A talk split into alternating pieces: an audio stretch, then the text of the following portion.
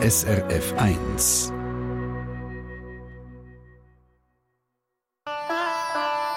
SRF 1 Die fünfte Schweiz. Schweizerinnen und Schweizer erzählen aus ihrem Leben im Ausland.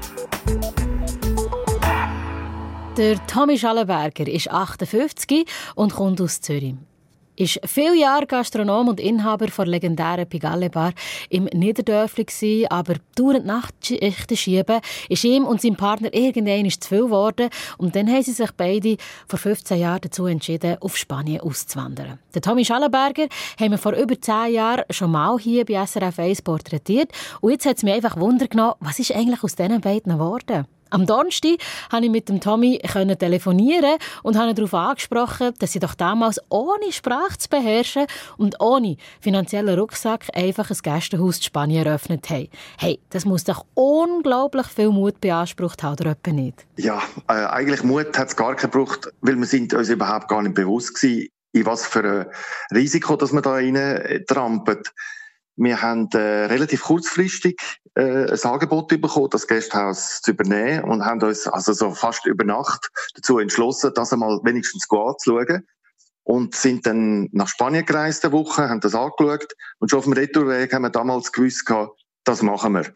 Haben uns aber nicht überlegt, dass wir irgendwie, eben wie du gesagt hast, finanziell ist nicht geregelt gewesen, die Sprache haben wir nicht können und so. Und dann, äh, dann ist es eigentlich erst losgegangen, ja. Aber auch spannend, weil eigentlich würde man ja sagen, wenn man so planlos auswandern will, dann kann es nur in die Hose gehen. Wieso hat es bei euch auf Anhieb geklappt? Ja, man sieht ja immer in diesen, in diesen Fernsehsendungen, wie naiv dass die Leute auswandern. Und, mhm. und wenn du die auf dem Sofa sitzt, denkst du immer, ah, sind die blöd, sind die blöd. Und, und mir, uns ist das gar nicht bewusst gewesen, muss ich wirklich sagen. Und äh, der Hammer ist dann schon gekommen, wo wir da gewesen sind, äh, wie schwierig das, das ist. Weil wir, weil wir sind jetzt in unserem Fall in einem kleinen, kleinen Dörfli im Hinterland von, von Elche, das ist in der Nähe von Alicante, äh, haben wir das Häuschen gehabt und äh, haben die Leute nicht gekannt und so. Und dann ist es schon gewesen, vor allem mit den Behörden am Anfang, eben weil du die Sprache nicht kannst, das ist sehr, sehr schwer gewesen, ja. Mhm. Mittlerweile seid ihr umgezogen. 2011 habt ihr ein mhm. grosses mhm. Grundstück mit einem historischen Landhaus äh, zu Barbaroja im Landesinneren der Provinz Alicante gekauft. Beschreib mal, wie sieht es bei euch aus? Wunderschön. Also ich muss wirklich sagen, ich muss euch selber loben. Mhm. Äh, wir haben aus einem, so einer, es ist nicht eine Ruine, es ist ein, ein ja, im Rohbau ein Haus gsi, was was renoviert haben. Eben das Haus ist etwa 200 Jahre alt gsi und es ist immer wieder ein bisschen renoviert worden. Und wir haben das übernommen, das Haupthaus, und haben dann ein, ein Hotel reingebaut mit fünf äh, Zimmern und einer grossen Bulllandschaft äh, und, und einem riesigen grossen Garten mit vielen Palmen und es sieht wirklich sehr schön aus, ja. Wow, schöne Beschreibung. Ja. Und ich nehme jetzt an, du bist jetzt kein Handwerker, du bist doch Gastronom. Wer hat euch beim Umbau geholfen? Ja, also das ist so gewesen. Im ersten Haus haben wir sehr viel selber gemacht, eben weil wir ja kein Geld hatten. Mhm. Und dann im zweiten Haus haben wir, sind wir ja dann auch ein bisschen älter geworden und äh, es zwickt an allen Enden.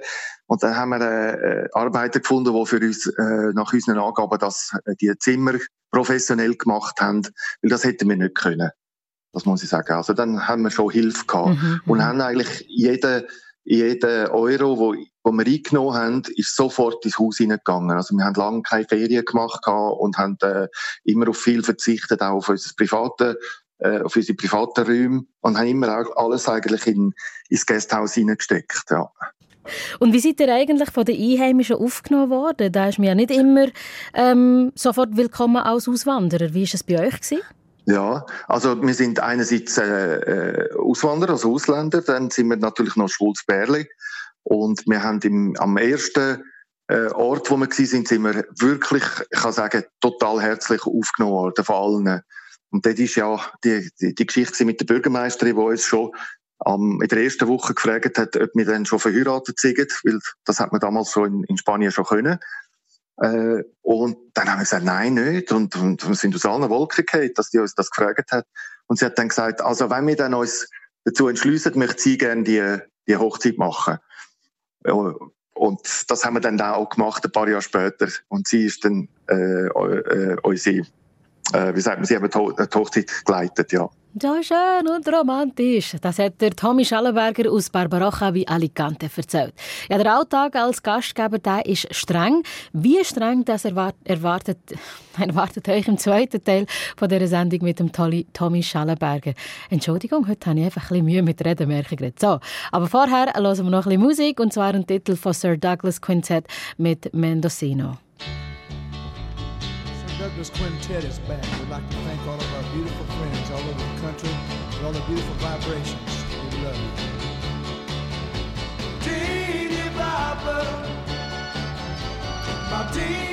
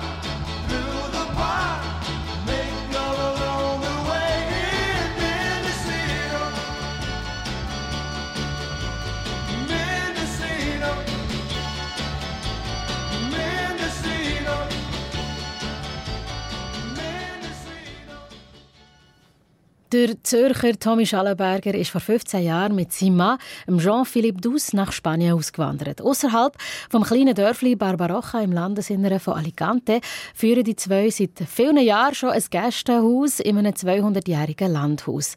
Das ist aber ganz viel Arbeit für die zwei. So viel, dass sie sogar fast in ein Burnout wären reingerasselt. Und dann musste ich natürlich fragen, wie streng das ist, das Gästehaus zu führen schon sehr streng. Also ich muss sagen, unser Gästehaus ist relativ groß vom äh, Umfang, also mit dem Garten. Es sind fünf Zimmer, plus haben wir noch einen Wohnwagen äh, zur Verfügung. Und das zweite zu betreiben, äh, ist schon sehr viel Arbeit. Dazu kommt, dass wir angefangen haben mit einem, noch mit einem Restaurant und einer Bar, die auch dazu gehört eigentlich, die haben wir dann müssen schliessen, weil dann wirklich, wir sind so, das ist uns über den Kopf gestiegen, trotz äh, Mitarbeiter.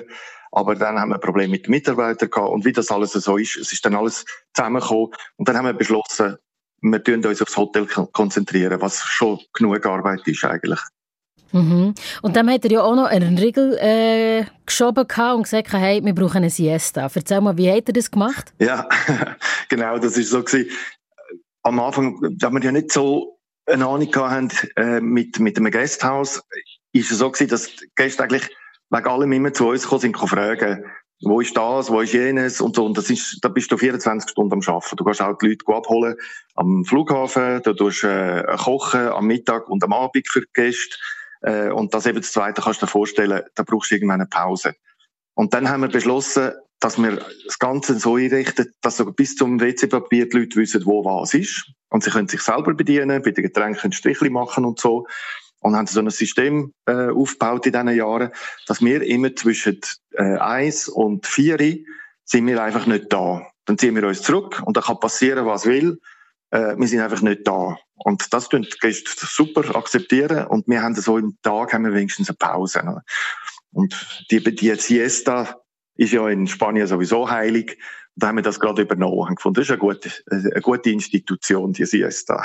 Sehr gut, auch für die Schweizer, die zu Spanier sind geworden. Und eben, ich habe bei dir schon herausgehört, dass ihr extrem hilfsbereit seid. Heute hat ihr auch wieder müssen helfen Da hat es nämlich einen mega schwierigen Vorfall gegeben. Ja, leider ist etwas Tragisches passiert. Es ist ein, ein, ein äh, Gast von uns, der erst vor ein paar Tagen aus der Schweiz angereist ist, äh, äh, ist äh, haben wir müssen ins Spital bringen, notfallmäßig und dann auch ein bisschen betreuen. Und er ist heute Morgen ist er verstorben. Und das ist natürlich mm. äh, das sind so so Sachen wo wo einem extrem mitnehmen. Ja. Ja das glaube ich. Wie geht's dir jetzt damit, damit? kannst kannst du damit umgehen ja ich, ich muss ja äh, was soll ich sagen? Das ist äh, ist natürlich das Leben gell? Und äh, wir, wir haben immer immer Angst gehabt eigentlich vor dem Moment und er ist nicht, im, nicht bei uns im Zimmer gestorben, äh, im Spital, aber wir sind gleich hin und her gefahren äh, und haben seinen Partner äh, betreut jetzt und immer noch. Äh, das sind so Sachen, die dann sehr persönlich sind und wo, wo so ein Gasthaus mit sich bringen, weil du kennst ja alle Leute, die da sind und hast guten Kontakt mit diesen Leuten, isst mit ihnen zur Nacht und, und kennst sie ein bisschen und so. Mal, das nimmt einem schon, schon extrem mit, ja. Mm, mein herzliches Beileid an dieser Stelle. Und ja. es klingt für mich auch so, als hättest du eben wirklich einen persönlichen und nahen Bezug äh, zu deinen Gästen. Findest du es manchmal schwierig, auch dich ein bisschen abzugrenzen von den Leuten, die vorbeikommen?